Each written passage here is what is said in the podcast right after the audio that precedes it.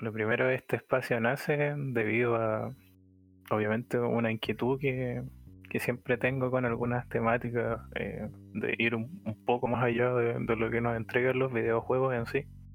Se me ocurrió preguntarle a, a un amigo, un gran amigo, con una simple pregunta. Eh, ¿De qué manera aplicarías tú tus conocimientos eh, en un videojuego? ¿De qué, juego te trae a la mente esa pregunta? Y así nos hemos reunido, bueno, hoy con Psychotic Duck. hola, hola, hola. Eh, los micrófonos. y, él me respondió con algo que yo ya sabía, me imaginé que me iba a decir, que fue, ¿qué juego me dijiste tú? El LOL. no. el Dark Souls, obviamente. sí. El LOL. Este, claro, el Dark Souls porque... o sea, yo sabía que era su saga fetiche. Entonces... Pero no es por desmerecer al juego, eh, claramente tiene muchas aristas para abarcar. Sí, es una saga igual más o menos más compleja que solamente la dificultad que se le atañe. Generalmente cuando se habla. Y por eso vamos a ver algunos eh, temitas de psicología, eh, ambientación, bueno, narrativa que siempre se hablan, pero dándole alguna vuelta extra eh, más allá de, lo que se habla generalmente.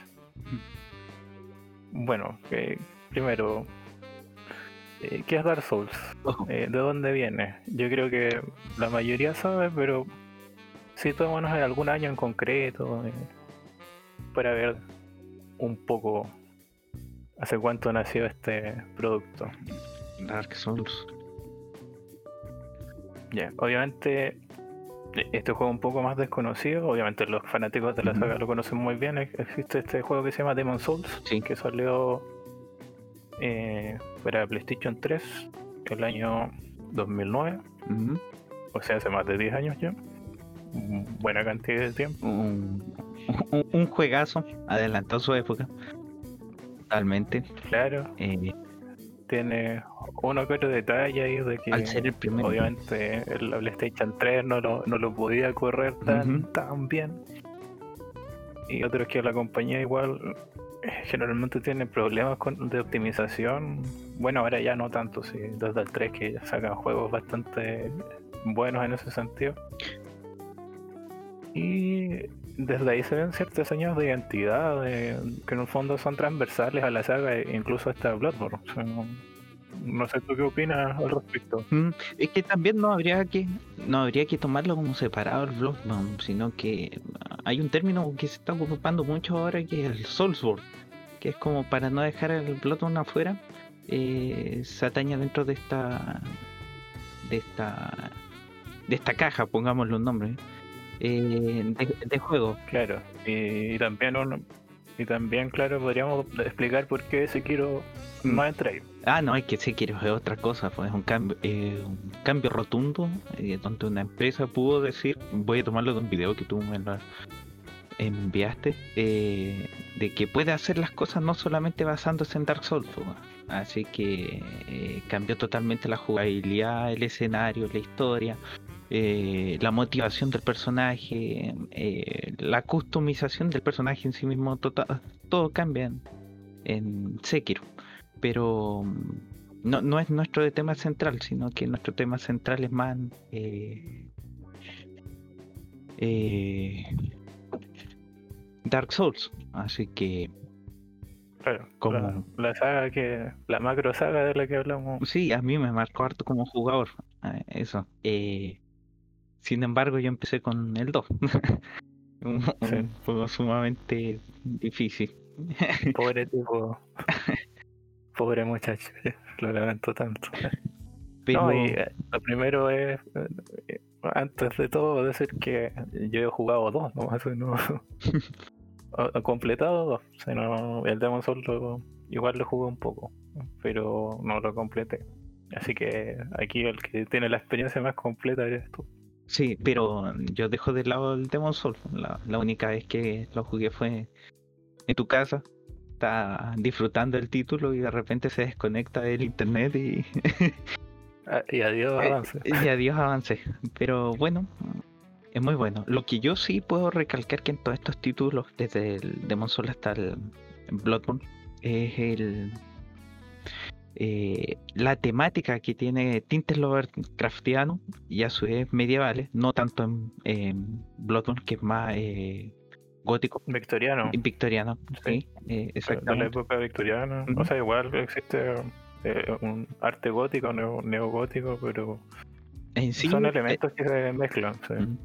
Y sí está más teñido por el tema de Lovecraft. sí, su diseño de jefe la migala, se podría decir, eh, totalmente calcado y de, la literatura Lovecraftiana, la mitología. De ahí... ahí yo no me manejo mucho. No, no, yo tampoco. solo puede ser Cthulhu nomás. Y, estamos.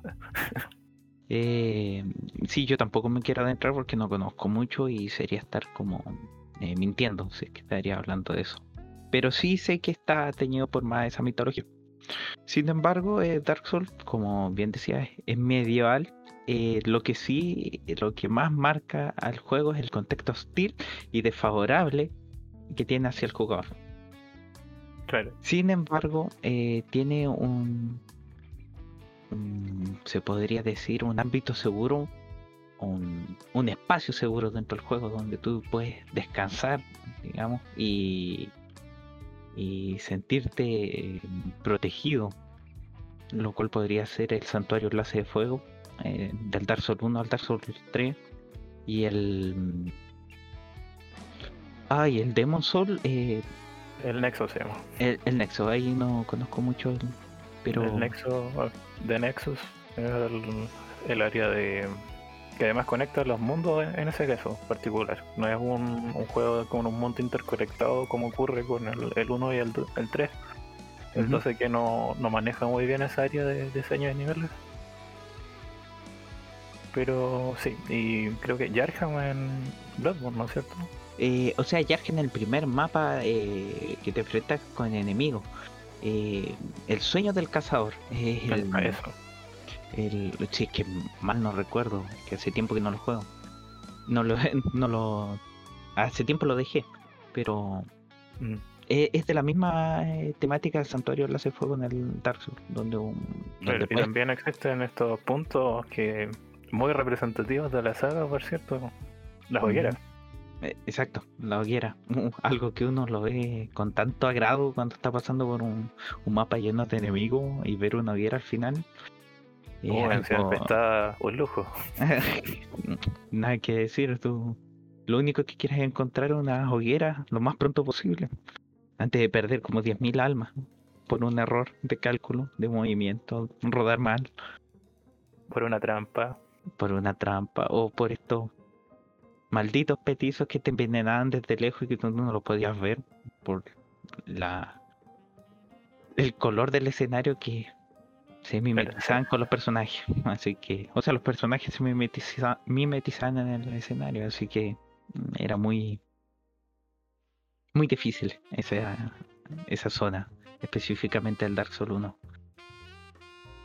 Pero, mm, ¿qué más se me, eh, olvida decir? Ah, volviendo al tema de la zona segura, eh, y, y, este es un término ocupado en la psicología, que es un ámbito donde tú te sientes protegido en el Dark Souls y en Bloodborne, eh, es un momento donde tú puedes descansar, hablar con NPCs. NPCs que en sus pequeños casos eh, son tienen algo escondido contra ti y en otros solamente están ahí para apoyarte en tu en tu avance y tal es el caso de la guardiana enlace de fuego que es una, una personaje que no importa lo que tú hagas eh, con los NPC o hagas la historia del juego, la decisión que tú tomes, siempre va a estar ahí para apoyarte. En el sentido de eh, restaurarte tus puntos, o sea, eh, aumentar tus estadísticas dentro del juego, o solamente darte una guía de qué es lo que tienes que hacer para poder avanzar. Claro, mm. algún consejo de repente en raras ocasiones. Y, claro, esto incluso puedes matarla y ella vuelve. Vuelve a aparecer. No, no existe esa penalización. Sí con otros NPC. Eh, Claro, que no son tan trascendentales mecánicamente en el juego, pero hablamos de subir de nivel en el caso de la Guardiana de Fuego. Pero este no es el caso en el primero, pues en el primero la, la Guardiana del Fuego no te habla, sino que son los personajes eh. que tú vas descubriendo, los NPC mejor dicho, y el herrero, que como en, la transversalidad de los juegos es el que uno de los indispensables para poder pasar el juego. Y si tú no tienes el herrero no podrías eh, mejorar tus armamentos. Claro, o sea, hablamos de, para el común de los jugadores porque después vemos esas bestias que pasan el juego desarmados o en nivel 1. Ah, pero no aplica mucho a, la, idea del juego, así sino eso es un, desafío muy... Sí, es más un desafío a las personas por superar sus propias habilidades mm. y, y luchar contra un tema muy importante dentro de este juego que es la frustración que es el tema central que después me voy a advocar en el tema de en el en el ámbito psicológico pero todavía no avancemos tanto. Sí. Eh, algo más que quieras agregar como dentro de los básicos del juego claro no que pensando un poco en estábamos hablando de esta zona segura es decir que en el caso de el Demon Souls la, la zona segura es probablemente la zona segura más opresiva que vayas a encontrar en un, juego. Porque el Nexo es un, lugar completamente enclaustrado, no tiene ventanas, eh, la iluminación es baja, hay muy pocas personas, eh, si estás conectado en online puedes ver algunos retrasos de los jugadores que se ven como espíritus, es como eh, un lugar muy decadente para planear tus acciones. No, es como que, claro, te alegra en el sentido de que no puedes morir, o sea, en realidad puedes morir en el nexo si te caes desde una altura, me pasó a mí. Eh, error de principiante. E incluso en lugares donde no puedes recuperar tus almas. Pero es un lugar muy... no tiene esa, ese ámbito de reunión que... Eh, por ejemplo, tiene el santuario del enlace de fuego que es como de verdad es como alrededor de la hoguera o, en, el primer juego, es un poco más al aire libre en ese caso. O esta zona interconectada, un poco expandida, pero un poco más opresiva, recordando el Demon Soul del 3. Del 2 no tengo muy claro cómo es el tema ahí. El 2, eh, no me recuerdo muy bien el, el, lugar donde se reúnen, pero es como un pequeño, una pequeña península. Mm. Eh, donde hay una hoguera central y están todos los eh, NPC que tú vas descubriendo alrededor del juego y con los que vas, eh, y hay muchos que tú tienes que compartir con ellos para poder avanzar a ciertos lugares, a ciertos lugares, ciertas misiones. Pero comparte la misma desde el 1 hasta el 3.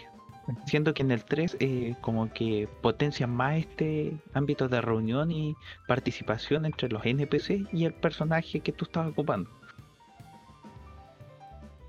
No sé si me explico bien. Sí, sí, no, te, entendí bien. Claro. El personaje obviamente que construimos nosotros. No. Ah, sí, eso es muy importante lo que tú tomaste ahí.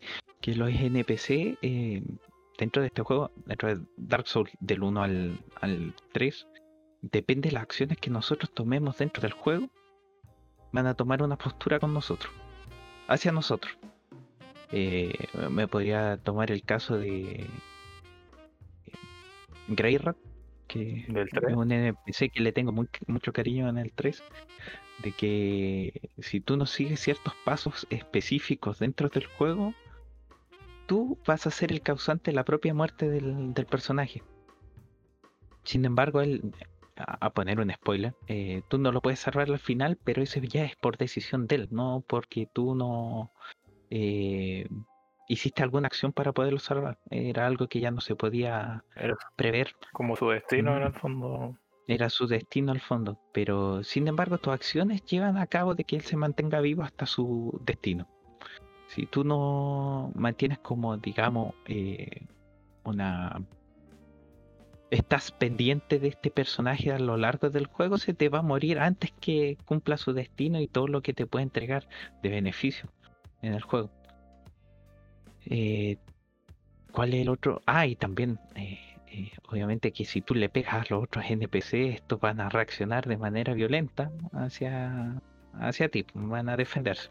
Claro, hay algunos que te aguantan un golpe, Sí, el juego te aguanta un golpe porque tú te puedes equivocar. Eh, esto es más en el 3 que en el primero. Mm. En el primero te castigaban al tiro. Tenemos el caso de lo que me pasó con Soler, que... Eh, exacto. Estaba peleando con un invasor y se me cruzó al lado. y, tuve que matarlo, pero... Soler siendo uno de los personajes más queridos de la saga. y a mí no me importó nada. Pues y uno de los más simbólicos, puesto que su armadura es reconocida. La armadura y la hoguera es reconocida por varios jugadores, aunque no. No necesariamente hayan disfrutado del título. Eh, es tanto que tiene un amigo en, para Nintendo Switch. Exacto. Eh, es mucho más que el que Win o el, o el hijo de Win que volviendo a, a recordar ese personaje nefasto. o Artoria. Artoria también. Un muy buen personaje. Con una historia de un trasfondo muy bueno, se podría decir. existe una buena construcción de los personajes en general, de importantes, obviamente, del Dark Souls. Y eso que el juego apuesta por una narrativa no necesariamente muy directa. Hay mucho que tú sacas de, leyendo la descripción de los objetos, de, de quizá explorar el escenario y pillarte justo un NPC que te tiene una conversación contigo que, lleva a eso. Y eso también es bien importante este título porque muchas personas, yo creo, y lo que me pasó a mí es la primera vez que jugamos el título sin tomar en cuenta qué es lo que sucedía alrededor, sino que íbamos ya, jugamos, tenemos que llegar al jefe, matarlo, tratar de morir lo menos cantidad posible. Y ya, sentías esa liberación al pasar al jefe, pero te pasabas, no sabías por qué ese jefe te atacaba a ti o por qué tú tenías que ir a matarlo. Cosa que mm. después, eh, al ver las armaduras.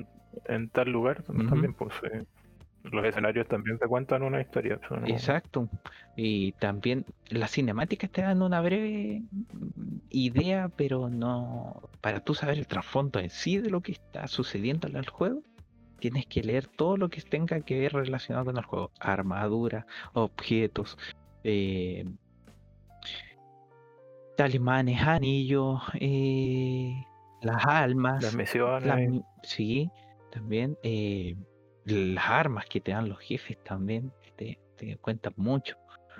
Eh, eh, los diálogos con los NPCs que tú habías dicho. Y si tú haces eso, vas a poder llegar a comprender el, juego y, la atmósfera y lo que realmente sucede y, por qué es tan hostil y, tan lúgubre como hablábamos anteriormente. Claro, porque todo en el mundo de, la saga todo tiene una razón de ser eh, y que parte de, esta eh, historia original de, cada juego. Bueno, del Demon Souls eh, siempre se me olvida un poco de, qué va. Pero del Dark Souls uno lo tiene claro con el tema de, la primera llama. Los dragones, que son un eje muy importante dentro del juego. Creo que en el Demon Souls también sale el tema de los dragones, si es que mal no me equivoco. Sí, no, sí está la presencia de un dragón y, el último jefe igual tiene un poco que ver con eso. Lo que recuerdo en este caso con los demonios. El Dark Souls tiene más esta historia eh, relacionada a, la divinidad, a los dragones y, al ser humano. Sí, la lucha entre lo bueno y lo malo, pero de manera subjetiva, así porque no. Eh, tiene dos puntos de vista el Dark Souls. Eh, la llama que es eh, vida, se podría decir, y la oscuridad. Eh, la temática de la llama es que si tú avivas la llama o estás en un mundo de, donde la llama está eh, fulgurosa, se podría decir, los humanos, entre comillas, serían normales, no existirían los no muertos. Las ciudades y la naturaleza no estaría lleno de, de monstruos del vacío o el vacío no estaría haciéndose parte de, o corrompiendo algunos lugares del mapa. Por el contrario está la oscuridad que es, eh, es creada y su centro viene desde el vacío, que se puede ver desde el primer hasta el último juego, donde el último juego lo desarrolla de manera mucho más grande y dándole unas características positivas al, a, a este otro lado. Sí, pues plantea como la perspectiva ahora de que. De, porque hay gente que defiende el vacío, defiende esa oscuridad. Que, claro, se nos habla de esta luz que en el fondo, eh, bueno, eh, incluso en la historia humana simboliza la iluminación de la época de la ilustración, era como el progreso o un estado de bienestar que en el fondo venía de ello. Por eso se habla de las grandes civilizaciones, no sé, Grecia, Roma, y luego el Renacimiento. Y en Dark Souls ocurre algo parecido, que se antepone a lo que se denomina la Edad Oscura en, la historia eh, humana, normal. Que es como en el Dark Souls eh, la luz se está perdiendo y por lo tanto eh, todo el progreso y lo, esplendoroso que desde las civilizaciones que reinaban, por ejemplo, el Lordran en el primer juego. Eh, Anorlondo. Se está acabando. Eh. Claro. Anorlondo es un gran, en el fondo, reflejo de ello. Que es como los vestigios que quedan de, de esa civilización. De la magnitud de las civilizaciones que existían, o sea, la grandiosidad se podría decir. Y de, una luz que en este caso se liga a, lo divino que no, cualquiera estaba bajo esta luz y, todos eh, se debían a la luz para que toda esta civilización funcione. Pero en el 3 existen personajes que dicen que la, oscuridad en el fondo se liga a, la humanidad. Exacto, hay que que fue un ciclo entorpecido por un alargar un ciclo de llama o de luz dentro del mundo del Dark Souls que perturbó todo todo lo, esta eutimia, como se podría decir, esta, este orden. Por lo tanto, eh, a ver, ordenándome de mejor forma, Gwyn, que es el dios dentro de, de Dark Souls, el primero que enlazó la llama, al enlazar la llama, eh, alargó este periodo de luz, se podría decir, pero de manera forzosa. ¿Y qué produjo esto? Un desorden dentro del mundo. Y al, al avivar esta llama forzosamente, el periodo fue muy corto y, y trajo eh, a la oscuridad y, a la, y al vacío de manera con mucha más fuerza. Fue rotundo. De la noche a la mañana empezaron a cambiar todo el escenario. Por lo tanto, en el 3, ¿qué es lo que te habla? Eh, de la importancia de no perturbar este ciclo. Porque si tú lo perturbas, vuelves a repetir lo mismo que hizo Win y las consecuencias de este mismo. Claro, eh, se enfrascan en este ciclo de que en el fondo que no se revive la llama, pero siempre va a llevar a una destrucción fortuita. y, lo que el juego te lo plantea parte como lo bueno cuando no haces la historia paralela de, la oscuridad. Pero en el fondo la oscuridad significa como el reinado del hombre, en el fondo de la humanidad. Sí, el reinado, eh, quitar, no sé, es como, se podría tomar algo como dice Nietzsche, de dejar de creer que hay una superioridad que te puede ayudar a hacer las cosas. Es como quitar eh, de que Dios eh, siempre va a estar ahí. Por lo tanto, puede siempre ayudarme, y si tú quitas eso, vuelves a la oscuridad, pero no esta oscuridad negativa, sino que una oscuridad donde las propias personas, los eh, humanos, porque están los no muertos y los humanos dentro de Dark Souls, los humanos eh, prosperarían. Claro. Pero eh, siempre está esa pequeña mm, línea del pigmeo, la, o sea, no es la línea, sino el linaje del primer pigmeo de la persona no divina que tuvo un poco de la llama y que es uno de los que puede avivarla también. eh, que es lavado, o sea, no, no, es lavado de cerebro, sino que es bien influenciado para que la siga vivando como Win. Mm. Fue grandioso. Como en contraposición a, Win, mm. y a los demás que lanzaron la llama también, o no, no solo Win. Siendo que el pigmeo salió desde la oscuridad. Eh, es una creación totalmente que viene desde el vacío. Ah, la oscuridad en sí. No, no salió de la divinidad como Wing, que tuvo la llama al derrotar después los dragones, que eran eternos gracias a su escama. Que no, me quiero desarrollar más ese tema. sí, o sea, es como demasiado lore de. Sí, como que se pierde un poco el foco. Y bueno, son mm. cosas que están en varios lados también, sino para contextualizar un poco del mundo y estas relaciones que construye dentro de los juegos. Ahora, mm, me, gustaría pasar a la pregunta que tú hiciste esa vez de... No recuerdo muy bien, pero sí que vinculé mi, mi, mi, carrera en psicología con eh, un juego y Dark Souls, obviamente que estamos hablando, pero ah, ya, siempre se vincula con el tema de la depresión. O sea, no siempre, eh, como ves que veo así como eh, videojuegos y trastorno, psicopatología podría ser el Dark Souls y la depresión.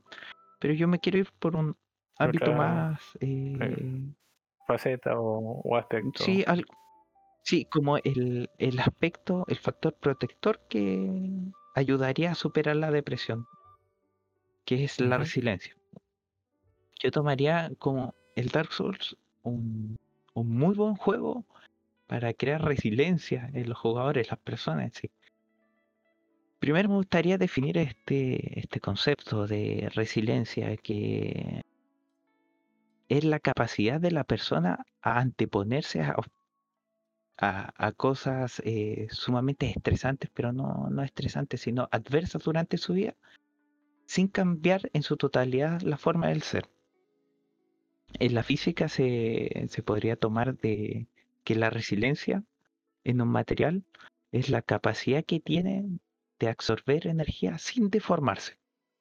Claro, buena metáfora igual se podría aplicar como en el fondo de, o sea, eres algo que recibe impulsos o estímulos externos, pero eso no implica... De carácter negativo. Claro. Eh, eh, que no, implica necesariamente que te afecten para deformarte, o, o, lo que, claro, uno lleva de la... Habla, cuando habla de la depresión o del bullying, eh, sería como esta capacidad de soportar situaciones adversas, en el fondo.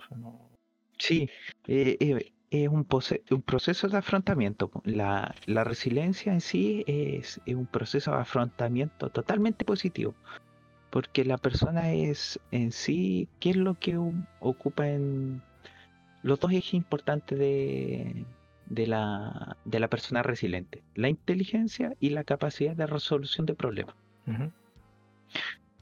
y ahora, volviendo al juego, el personaje podríamos tomarlo como una persona X está viviendo en un contexto totalmente desfavorable hacia él, donde podríamos decir tomando una, una, como hablan los argentinos, podría decir, sale afuera y lo cagan a piña. Ya, sí. así, el Dark Souls. Tú, tú sales, digamos, del santuario enlace de fuego, te vas al primer mapa, tú no ves una esquina, te caga piña una rata, te pegan un, esqueleto, uno muerto, te, metes a un lugar. Exacto. Te metes a un lugar y te das cuenta que la situación te supera, pero no te puedes escapar porque te metiste mal. ¿Y qué genera esto en las personas? Frustración.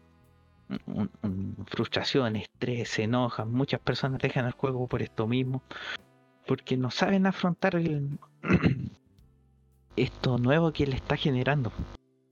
Por lo tanto, hay cierto grupo de personas que es la mayoría de los jugadores de Dark Souls no es que sea una pequeña una pequeña porción la pequeña porción es la que deja de jugar sino que que empieza a reconocer ciertos patrones dentro del juego empieza a aprender de sus errores. No quiere decir que sean eh, eh, inmunes al estrés, no. El estrés está siempre dentro de ellos, se enojan, pueden putear y toda la cosa. Pero viven con ellos, ¿no es cierto? viven con ellos, sí, eh, como que lo interiorizan y aprenden de eso mismo. No los marca para definir su comportamiento dentro del juego, se podría decir. Como en el. Esto yo todo uniéndolo ahora mismo, no con lo que sé de, las teorías, puesto que la persona que es resiliente, digamos, poniéndole un ejemplo, se le podría morir la, la familia completa, podrían echarlo de la pega. ¿Y que haría una persona resiliente? entender lo que le está pasando, pero a su vez generar un plan de acción en base a esto. ¿Qué podría hacer yo para mejorar la situación que estoy viviendo? ¿Me entiendes? Eh, y esto es lo que sucede con los jugadores dentro del, del juego. Eh, ellos saben que lo cagan a piña. Puta, le pudo haber faltado un punto para haber matado a un enemigo, pero el enemigo lo mató antes y ya. Se enoja, se frustra, pero ¿qué aprende de eso? Ya para la otra voy a rodar de esta forma, quizás hacia la izquierda, voy a esperar que haga su set de movimiento para comprenderlo y después voy a pegarlo. No me voy a apurar porque tenga poca vida. Exacto, analiza de manera bien, eh, bien, o sea, analiza sutilmente todos los comportamientos dentro del juego, los patrones y desarrolla un, una solución de problema eh, durante esto. Como se podría decir ya, con este jefe tengo que hacer esto, esto, otro y esto otro. Tengo que llegar con cierta cantidad de frascos esto, que se nos olvidó explicar que con esto regeneran vida. Y voy a poder pasarlo. O necesito la ayuda de otra persona o de un NPC que tengo que hablar con esto y generar lazo. Que otro punto muy importante en el tema de generar resiliencia a los niños es que tengan una persona. Un apoyo también. Que, un apoyo que sea incondicional, que esté ahí, pero no, importa creo que dependiente, no. O sea, no, no hay no, pues totalmente no tiene que ser dependiente de una persona, si no, no va a ser eh, resiliente. Mm. Una persona que sea dependiente de una ayuda eh, ya no es resiliente, se podría decir, porque necesita de alguien para solucionar sus problemas. No tal en el caso de que tú necesites el apoyo de alguien pero tú haciendo un rol importante dentro de este para eh, un, rol muy activo para solucionar el problema. No te vas a sentar y ver que caguen a piña a tu amigo para tú después llegar a rematar al enemigo. No, aquí no, pues, los dos eh, tratan de, de pelear al mismo tiempo con el, enemigo. Y en el caso de la... o afrontar la misma situación, se podría extrapolar a... a la realidad es se podría decir, mm, un ejemplo que me gusta siempre es que cuando el niño, pongamos un ejemplo. Alcohólicos Anónimos. ya, sí, muy bueno. Alcohólicos Anónimos. Ya hay una persona que todo el mundo le dice que, que es borracho, borracho, borracho. Se cree el cuento de que es borracho, pero al entrar a un alcohólico anónimo encuentra un grupo de que está ahí incondicionalmente para guiarlo y ayudarlo, pero no solucionarle sus problemas, sino que guiarlo para que lo solucione y este pueda salir de su. Eh, pueda rehabilitarse. Pero tema sumamente difícil el tema del alcoholismo.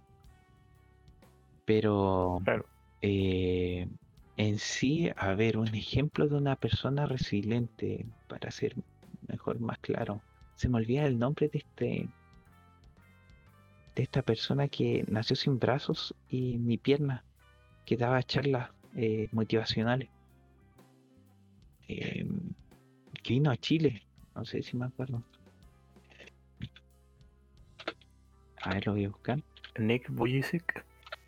Exacto, el, el mismo.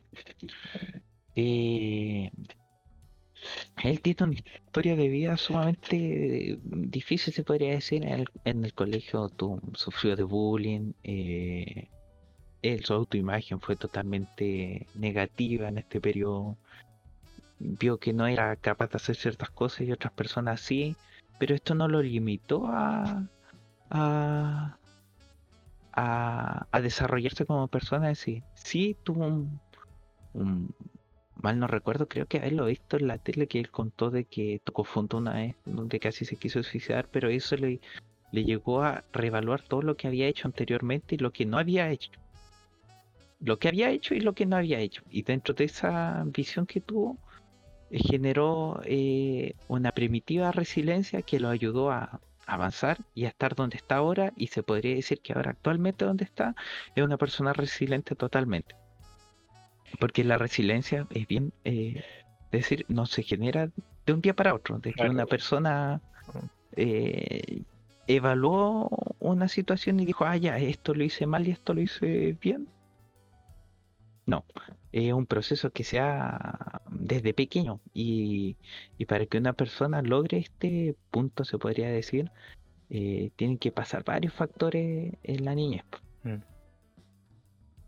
Y volviendo al juego, que me desvié totalmente, o sea, no, pero iba en, plan, en línea de explicar en el fondo todo el tema de la resiliencia. Eh, un poco tan alejarse tanto. Y sí, a ver, en el juego eh, todo esto se, se ve de manera implícita, pero de manera implícita para personas que no conocen el término, pero de manera concreta, digamos, para alguien que ya maneja un poco, está, está ahí puesto en la pantalla. Tú te pones a jugar y todo el momento te está diciendo el, el juego, tú tienes que ser resiliente para poderlo pasar. Porque si tú no eres resiliente, no vas a poder pasar el juego. Si tú no estás evaluando siempre los problemas que te genera el juego, el estrés y estás ocupando tu, tu inteligencia para poder solucionarlo, este puzzle y esta dinámica de dificultades, no vas a poder hacerlo. Por lo tanto, tienes que ser, entre comillas, resiliente para poder solucionarlo. No quiere decir que todas las personas que juegan Dark Souls son resilientes y andan con la vida inmune al estrés. No, porque esto no es así. Pues, tienen, todas las personas tienen cierta capacidad para controlar el estrés y otras no. Otros que las desarrollan más. Puede que eh, no sé si quiere eh, preguntarme algo o decir algo, porque creo que hablo mucho. que puede que. No, no, está bien. Te decía que creo que puede que te ayude a ser resiliente a jugar Dark Souls, pero no por jugar va a ser lo que tú decías. Que... Sí, no. Sí, porque como te dijiste, como es un proceso, una de las partes de ese proceso puede ser tocar este juego o, con mecánicas similares, sino que y algo que quizás se puede extrapolar a otros juegos, pero probablemente vamos a ver eso más adelante. Mm, sí, sí el, punto más importante de la resiliencia es eh, la habilidad de recuperarse de eventos negativos. Y, y que, no sé, recuerdo muy bien un evento negativo que tú tuviste dentro del juego, que fue la bailarina. Había pasado colado. y, y a mí, yo, para no quedar fuera también, eh, el Rey sin nombre, fue uno en el tercer juego. Sí, no, yo creo que mucho. Y, y, el Rey sin no hay que quitarle también el demonio de Aries, que uno de los primeros jefes del primer juego. Pero es como. Es como la, la bienvenida prácticamente. Sí, después del demonio de Tauro viene un jefe que no es solamente pelear con una persona, sino es que es pelear con tres. Tres enemigos al mismo tiempo donde dos te persiguen por todo un estrecho lugar y el otro te va a rematar. Por lo tanto es eh, un generador de estrés muy grande y tienes que evaluar de primera vas a morir, obviamente, pero tienes que evaluar muy bien qué es lo que hiciste mal dentro de esa pequeña área, a quién atacaste primero y a quién dejaste que te pegara. Por lo tanto, eh, ese es el jefe que te define si te va a gustar la saga o no. Porque si tú dejas de jugar después de que el demonio de Aries te haya matado como 10, 20, 30, 40 veces, quiere decir que el juego ya no es para ti, pues, porque después de ese jefe después es, peor. mucho, mucho peor. Sí, precisamente ayer hablaba con un amigo un poco de igual de la saga Souls, uh salió el tema que Jeff de, de la Inditeca Podcast que existen en la saga Souls estas pruebas a lo largo del, juego, unos coladores le decimos, que claro, tú mencionas al demonio de Arias, la bailarina, que te dicen, si tú no puedes afrontar este jefe, o, no soportas la, las situaciones que te está poniendo, eh, eh, ni siquiera pienses en seguir después. Porque de, verdad, como dije, es mucho peor siempre. Eh, hasta casi el endgame de los juegos que como que ya estás demasiado metido en el juego que ningún jefe va a hacer provocarte ese efecto, se podría decir. O ya has agarrado todas las mañas que tiene eh, la mecánica de combate, hablando específicamente del Dark Souls. Sí, pero dentro de esas, esas mañas que uno agarra, a mí me ha pasado varias veces que uno llega a sobrevalorar las habilidades que uno tiene. Y el juego, cuando tú sobrevaloras demasiado tus características, te castiga de la peor forma. Te castiga. Y ahí hay dos cosas. Una, que cuando llegamos a pelear con Winnie nos burlábamos del jefe. Eh, eh, Haciendo el sparring. Sí, me acuerdo. Dejando que no, no, no nos toque. Que rompió cualquier rompió cualquier tipo de, de, de de un combate final. Sí, pero. Y la otra, la del rey sin nombre, que es que el rey sin nombre te castiga eh, uno por sobrevalorar a los jefes y dos porque es el único jefe que rompe los patrones normales de todos los otros jefes del juego. Incluso funciona un ritmo distinto de compás. Todos los jefes tienen el mismo ritmo de ataque. Y más o menos uno se acostumbra a eso y este jefe no. Sí, como tú bien decías, eh, se maneja muy bien de manera melee, se podría decir, y a distancia. Ocupa las dos, eh, los dos tipos de combate muy bien. Eh, cuando tú. Ah, es que tampoco me quiero explayar mucho porque me iría muy. Igual es como entrar en spoilers, que. O sea, además que hemos soltado algunos, pero intentamos no contar demasiado tampoco dentro de, hablar de desgranar los juegos. Ya, a ver. Eh, Ah, mira, se me había olvidado un tema muy importante dentro de cómo está diseñado el juego y qué se puede ver, qué patrones se puede ver de la resiliencia dentro del juego. Eh, Polk eh, es un autor que elaboró eh, ciertos clústeres que se podría decir como etiquetas para reconocer a una persona resiliente o que tienen una persona resiliente y dentro de él hizo una revisión de 26 pero dentro de estos 26 se quedó con 6 atributos que son muy importantes. De hecho están los atributos psicosociales, estos discúlpenme lo estoy leyendo, no me, me lo sé de memoria específicamente. Psicosociales, eh, los físicos, los roles, relaciones, características, solución de problemas y creencias filosóficas. Hay unos que se ven muy bien dentro del juego y otros que no. Ya, el, ya, dentro del patrón disposicional eh, se ve las características específicas del jugador dentro del Dark Souls, que son los, eh, la competencia personal, eh, la capacidad de tú reconocer tus habilidades y ocuparla en, favor a solucionar problemas. Y lo más, y, lo más importante de esto y lo que se... O sea, el eje central de este, de este clúster es la inteligencia y la capacidad de desarrollar eh, eh, positivamente un problema. Esto ya, eh, para no ser redundante, ya lo explicamos anteriormente, cómo se ve. Después está el patrón relacional, que voy a volver al tema de el, el, santuario enlace de fuego, pero del tercer juego, donde se ve mayor cantidad de personajes, que se entienda las características y los roles de las personas que tú compartes y que te fomentan tu resiliencia. ¿Qué quiere decir? Las personas que están incondicionalmente ahí, no para solucionarte tus problemas, pero para orientarte a solucionarlo. Y otras personas que solamente están ahí para entregarte unas compañías, se podría decirte, porque hay varios eh, personajes dentro del juego que no, no hablan mucho, pero están siempre ahí. Tú como que agarras como un pequeño cariño al verlo. Y, y te... Claro, lo, reconoces después fácilmente. Por lo tanto... No, es como eh, al día no uno, sino que los conoces por su nombre o, la personalidad que tienen. y, y por lo tanto te generan un lazos con quien puedes confiar, que es muy importante dentro de la resiliencia. Eh, ya, y, el, y este otro también que se llama el patrón situacional. Y este se ve dentro de todo el juego. Aquí no hay que ser un erudito en psicología, cosa que no lo soy yo tampoco, hay que tener en claro eso. Eh, se refiere al contexto estresor que tiene que la persona vive.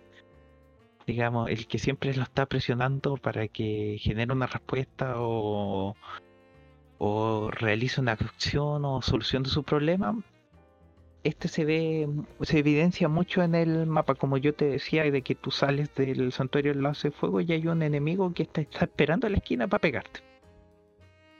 O ni siquiera en la esquina, ni avanzas y chuta, te caes por un risco. Están tirando flechas, o claro, el escenario también es No solamente los enemigos, sino el escenario también es engañoso. Y eso dentro de lo... Ah, esos son los más importantes dentro que yo veo en el juego, para no explicarlo así, porque si no, tendríamos una charla como de tres horas. Y en este patrón situacional, el, el eje más importante es la flexibilidad, la perseverancia y la capacidad de, de tú de disponer de los otros patrones anteriores. Es decir, la flexibilidad se podría tomar de, ya, eh, la capacidad de tú aprender de tus errores y poder cambiar, no ser rígido, digamos. Y a mí me gusta ocupar este tipo de arma en el Dark Souls porque es bonita, pero tú al modo de tú ocuparla no pega nada. No pega nada, pero a ti te mm. gusta y la sigues ocupando, no vas a avanzar en el juego. Siendo flexible, ya, esta arma me gusta, pero no me sirve. Tengo que cambiarla. O ya voy a dejar de pelear a lo a los Rambo en el juego porque no me está dando resultados.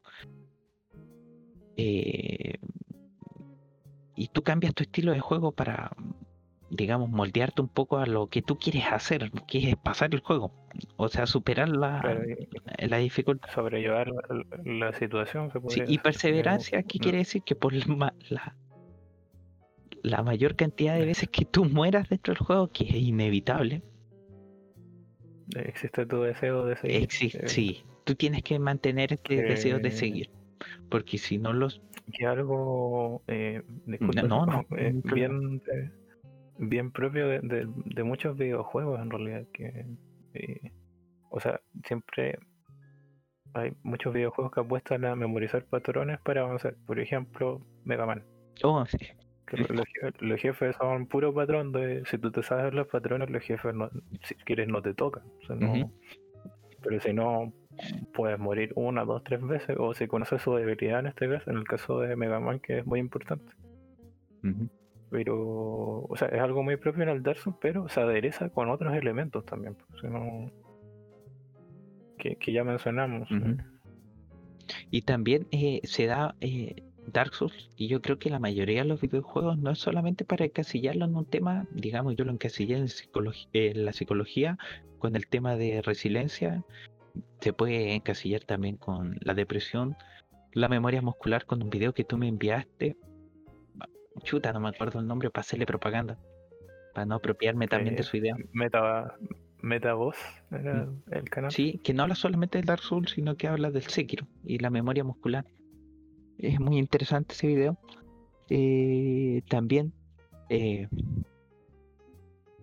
con otro tema muy importante que podría ser es la capacidad de que tú tienes de proyectar tu personalidad en el jugador, en el en tu mono que tú estás eh, mono le digo en tu personaje que estás creando porque no es solamente algo que le, tú le subas un puntito para para que pegue más fuerte, no, porque tú también te sientes identificado de que dentro de esa fuerza, eh, Del estilo de juego, el tipo de armadura que tú estás ocupando, los movimientos, eh, tu ruta, tu guía, eh, tu farmeo, podría decirse también, tu persistencia dentro del juego.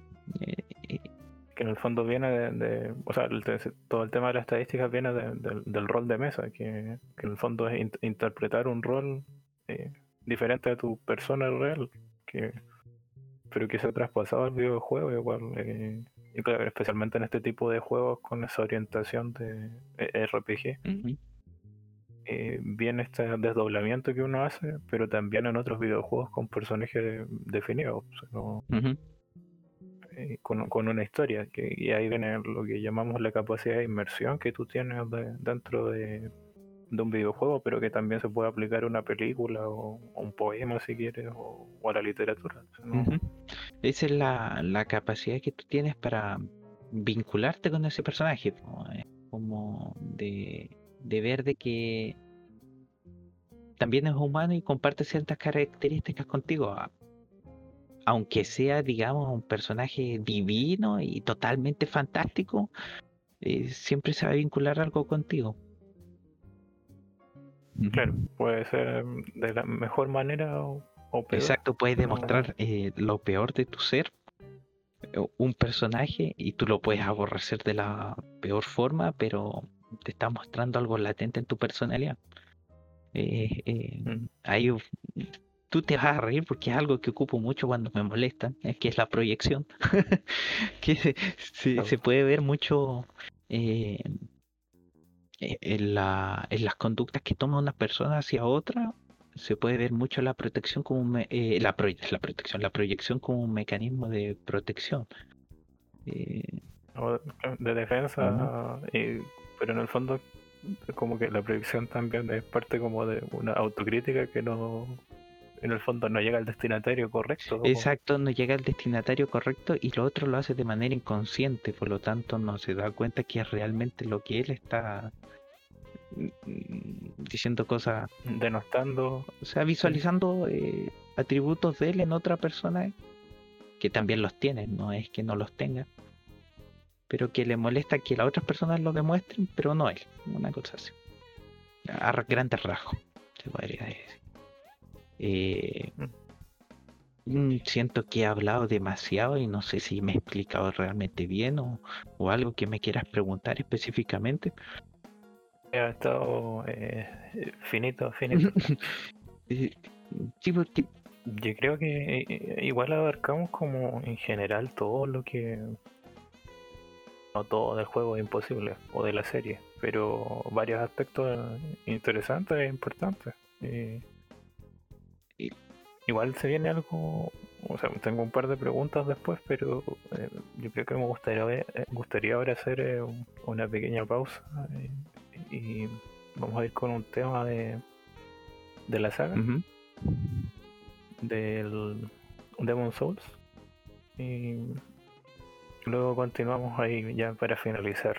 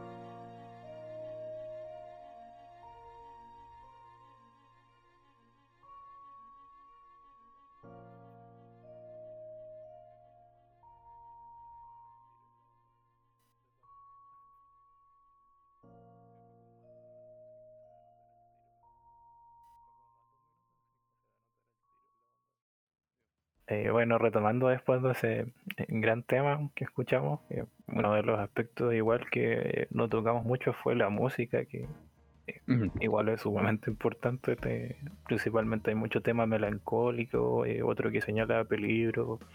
Bueno, en general lo que se hace con las bandas sonoras más ambientales o que, juegan con la interactividad que tienen los, videojuegos.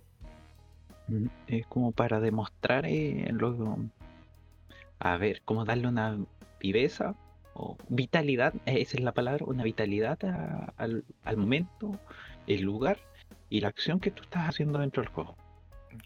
generalmente porque eh, encontramos eh, temas orquestales, eh, se ocupa bastante los cánticos también, que es como una forma de, de reforzar algunas situaciones en particular. Y bueno, por otra parte, el hecho de que a veces la música igual es atípica con, no sé, puede un combate con un jefe ser eh, cruento, sangriento y sufrido, pero la música señala eh, tristeza. Porque en algunos casos los combates que tenemos dentro del juego no... A veces o sea, son obligatorios, pero no es que estemos haciendo algo bien al combatir, por ejemplo, a Sif. No es que, la acción que estemos haciendo sea buena, no es ninguna gesta heroica, eso no. Pero tiene que ser así, por, temas de yo, ¿no? Y, eso es algo igual interesante. no, tampoco estamos hablando del típico viaje del héroe eh, más puro o propio de las aventuras eh, medievales que uno generalmente encuentra en otros títulos. Existe otra eh, visión del mundo en Dark Souls, pues, que igual explicamos con otros elementos. ahora sí, como pregunta que me gustaría hacerte sería, por ejemplo, ¿conoces algún otro título, videojuego que donde encuentras este tipo de elementos, no sé, la resiliencia quizás que de la que hablábamos, de la decadencia, o, algún, elemento eh, destacable eh, a nivel psicológico, no sé. Obviamente tampoco para que te extiendas demasiado, sino como... Una respuesta eh, a ver, de un ambiente a... Mm, se me fue la palabra que me habías dicho. ¿Decadente? Decadente, mm, el League of Legends, no, Estamos más, retomando la, la seriedad del tema. Eh, eh, el chuta, a ver. Si me pone algo difícil, ver, tienes que verme. llena de videojuegos. No, no, no, no, no. Tengo eh, el mío. el mío.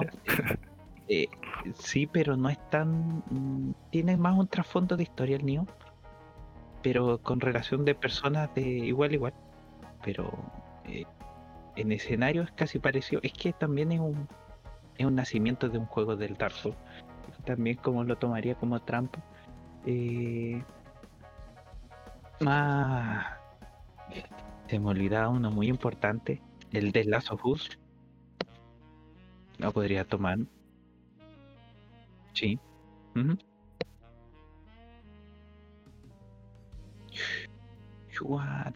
Ya. Eh, el de Last of Us. No sé si lo digo bien. de Last of Us, sí. De Last of Us, ya, eso. Eh, lo tomaría como un juego que podría reunir estas características también con un con una trama eh, no tan implícita como el Dark Souls sino que se va dando a medida que tú lo vas, lo vas jugando. También la diferencia de que no es, un mundo más cerrado, es como una línea que tú sigues, ¿no? Eh, Cinematográfico. Sí. Eh, después que otro juego eh, importante también. Eh, los Batman, pero son más centrados en la. Mm, los de Rocksteady, sí. Sí. Eh, más Frank Miller. Sí, sí están más centrados en la acción, pero también comparten como algunos aspectos bajos de la sociedad. Y algunos, en aspectos psicológicos, la, creación de personajes en la saga de Batman Arkham eh, se puede ver muy bien algunos, alguna psicopatología para algunos que le llamen la atención de eso. Claro, de la criminalidad, ¿no es cierto? Eh, y a ver qué otro juego. Chuta que tengo poco escenario de videojuegos. Ah, el Alan Wake. Ya. No hay que olvidar el Alan Wake. Que sí, lo tengo pendiente. Perdón, señor.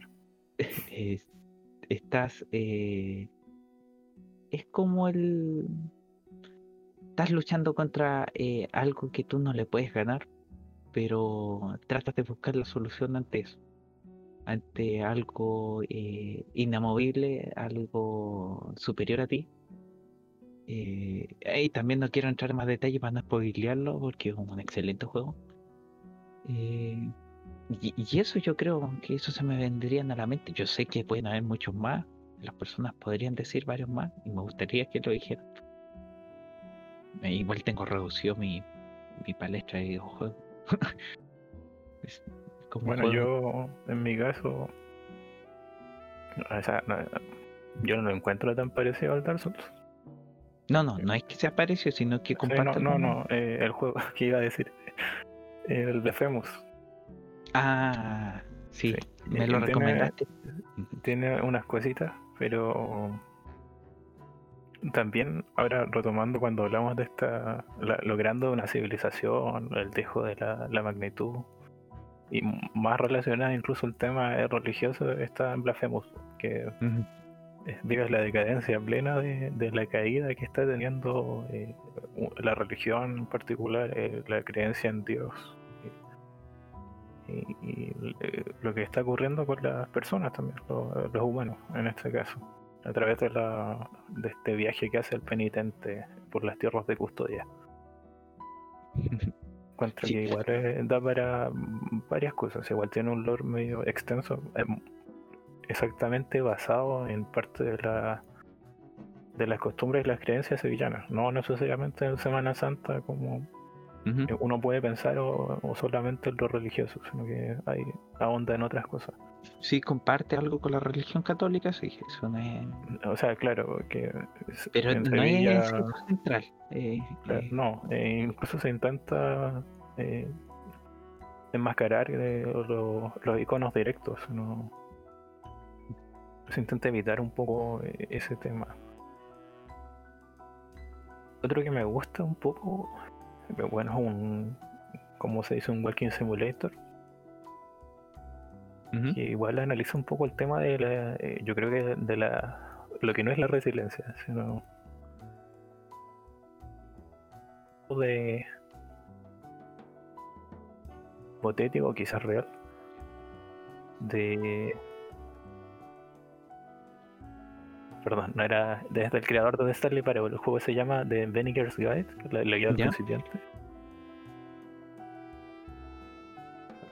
Que es un juego con Walking Simulator, simulator donde eh, vas disfrutando distintos niveles y obviamente existe un narrador que te habla del creador de esos niveles de juegos distintos eh, que no son perfectos, a veces no son entretenidos, por ejemplo. Y, de cómo la historia de este creador, que pasa como a ser un poco famoso, eh, se ve opacado un poco por la fama en, algún punto. O sea, de manera meta, que lo relaciona al verdadero creador del, juego también. Que igual trabaja la, la meta narrativa eh, ese juego. y, tú vas viviendo como las dudas de la, de la de la persona que disfruta de los niveles de, su conocido amigo entre comillas y, de lo que te puede llevar también en el fondo al éxito y, y no poder sobrellevar eso. O quizás sí al final no sé tienen que jugar el juego así dure como una hora y media un título interesante ese Sí, no, a mí de eso es que me voló un poco la cabeza, a pesar de que, claro, a lo mucho caminamos, eh, de repente disparamos, por, por, emular los niveles de este creador de videojuegos. Además de hablar de creación de videojuegos con niveles creados dentro de un juego, es una cosa muy eh, interesante. Y por último, otro título que yo eh, encuentro interesante. Igual es muy obvio porque todos hablan que habla como de de los procesos de duelo y de aceptación y de la depresión es celeste. Mm, sí. Que al igual que otros títulos eh, juega con esta idea de eh, que no es una metáfora, escalar una montaña. Que es una metáfora muy vieja, por ejemplo, tenemos el mito de Sísifo de, del hombre que le va, con una roca y la baja en este caso. Sí. El juego plantea cómo quitarnos esa roca y subir finalmente o aceptar la roca también. Que, que, es bien interesante el cómo lo plantea. algunas personas quizás no les llega tanto, pero igual, obviamente, el jugar es subjetivo. Son como los títulos que yo eh, aspectos a analizar eh, destacaría de entre varios también, pero igual me podría extender un montón. No, bueno. Ni siquiera quiero entrar en Hollow Knight, sino oh, porque ya. No, ahí yo no conozco mucho Hollow Knight. Eh, eso es material grueso ya de en horas de juego y, y en aspectos relacionados. Y bueno, también eh, una pregunta muy sencilla. ¿A qué estás jugando? Actualmente. Sí. Eh, oh, estoy, tengo varios proyectos, se podría decir, eh, eh, varios juegos. Eh, como que estoy jugando de a poco. El Quantum Break, el Red Dead Redemption 2, el ah, ah, el bendito League of Legends, que no me puedo sacarlo. Eh, el cáncer ese. el cáncer, eh, no se me quita. La droga que no se suelta. Que no se suelta. Eh, la mancha de cloro. el Doom Eternal, que estoy esperando que le saquen el, el de nuevo. Sí. sí. Gran error de Bethesda, por cierto. Eh, ¿Cuál? Ah, eh, terminé también el Tomb Raider. Eh, la segunda mm. entrega, el Rise of the Tomb Raider. Y, eso, eso se me viene a la cabeza. Sé que estoy jugando a otros más, pero no. Esos son los más importantes, te podría decir. ah, y Cloud9. Eh, Cloud. Cloud, Cloud Punk. Cloud Punk. Cloud 9. el repartidor de. Sí, que. En Cyberpunk. El Death Stranding, bueno, no, no sé. no, es, es, muy interesante, me gustó su, pero también no, no quiero hablar. igual una selección potente, seguro. Eh... Bueno, bueno, el LOL no, pero. sí. Bien variado. LOL es adictivo, quizás, pero. Ese es otro tema que también podríamos hablarlo acá en, en LOL. Ese impacto en el jugador. O sea, lo que habla es. Mm, igual sería un tema importante o no importante, sería como interesante hablar sobre el LOL, el League of Legends y su impacto en los jugadores. Sí, y es la frustración, es que más que la frustración, eh, en su desastre comunidad que tienen. no, igual, claro, sería un tema y, que se puede extrapolar a otros juegos también y, podemos igual analizar por zona geográfica, está muy bonito todo. Sí, esto la eh, la diversidad de personas que se pueden encontrar en un juego online. no, el tema online igual que, era una dimensión que, o sea, ahora ya vivimos en la época online, pero antes no era algo tan fuerte en el sentido de comunidad o, era algo más de nicho, sino... Bueno, y a quien podía permitirse, obviamente, internet de, cierta calidad para jugar. Sí, exacto. Y, o el servicio incluso. Y también nos ha quitado la carga de... No, no la carga, sino que el filtro para decir cosas. Ya que el Internet no entrega una máscara ante las nuevas personas con que estás interactuando, por lo tanto hay ciertos estándares que se pueden quebrar, ciertas reglas que se pueden vulnerar.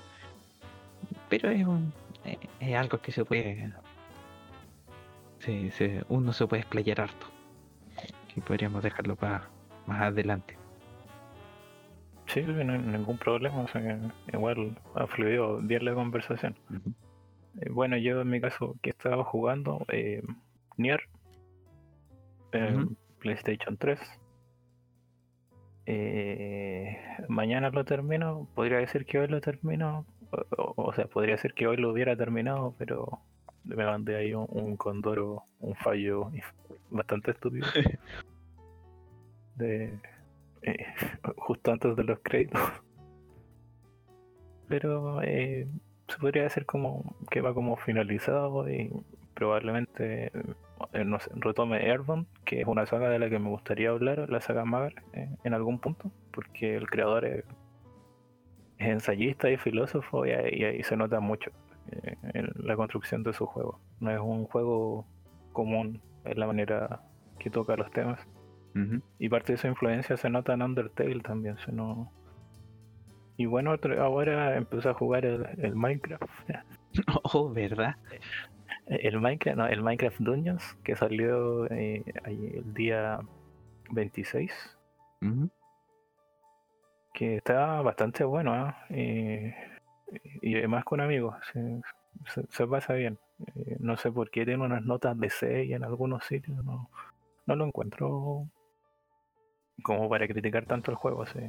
Eh, incluso tiene visualmente en computadores de gama alta o incluso en calidad mínima.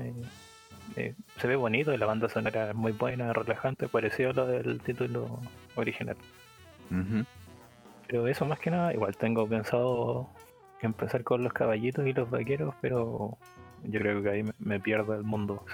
no, es, muy vasto, es un juego muy bien construido que me recuerda mucho a mí el The Witcher 3. Uno de los grandes juegos que he jugado. Claro, otro gran juego de mundo abierto que eh, voy a la segunda entrega y tengo que retomarla. Eh, el mismo motivo que mi misma excusa para estos juegos. Eh, entro a ese juego y no desaparezco. Son muy absorbentes. Es que. Sí, exigentes y, tienen de contenido a montones. ¿no? Son que, cosas que no todas las personas se pueden permitir. O sea, yo todavía puedo jugar juegos así, pero si tienes un trabajo eh, jornada completa, difícil. Estaría jugando meses. y, también ha favorecido esto de poder jugar el tema de la pandemia. No, harto. Yo se me multiplicó harto más mi, mi productividad en ese sentido. Ya, ya es media famosa en algunos lados. ya, ya es tema de broma. Pero bueno, eh, ha sido una conversación bastante interesante. Eh, ha sido un gusto eh, que este primer programa haya salido así. Y yo creo que lo vamos a dejar hasta aquí. Y tampoco quiero hacer programas tan extensos porque igual es complicado seguirlos y, obviamente los invito a dejar sus comentarios a proponer temas también, no, tengo ningún problema. Si, si conozco el juego o, si conozco a la persona que, que, domina la rama, en este caso con Psychotic Dog podemos ver psicología, tengo un amigo que se maneja bastante bien en el arte y, otros temas y así. Así que eh, hasta aquí yo este programa y espero que lo hayan disfrutado. muchas gracias por haberme invitado también. sí, no, un, placer. Eh como digo, haberte tenido la conversación. Yo me despido y hasta luego. Bye bye.